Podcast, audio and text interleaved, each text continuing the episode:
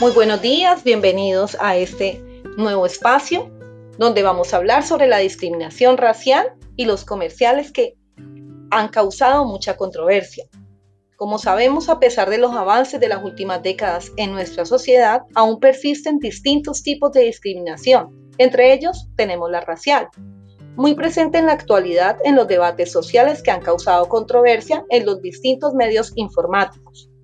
En este espacio, la, la marca cosmética Dove manifiesta su postura frente a las acusaciones recientes sobre este tema.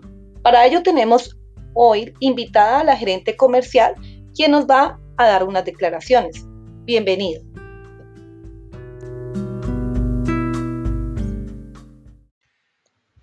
Muchas gracias.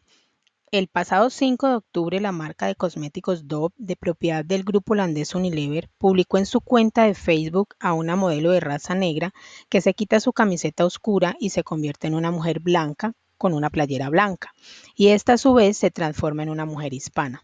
Publicidad que ha ocasionado señalamientos a la empresa de ser una empresa que discrimina a la raza negra y a consideración del gerente de la empresa y su junta directiva fue un desafortunado desacierto en la comunicación, ocasionando mala interpretación del mensaje, dado que la compañía como política comercial siempre ha involucrado en sus pautas comerciales a mujeres del común sin tener en cuenta la tipificación de determinado tipo de mujer, ni estratificación de ninguna índole. Es por esto por lo que la junta directiva y la gerencia de la compañía ofrecen disculpas por el malentendido y le ratifica a sus clientes que la marca cosmética Duop continúa con sus políticas de inclusión y que sus productos no se producen con distingo de condición alguna.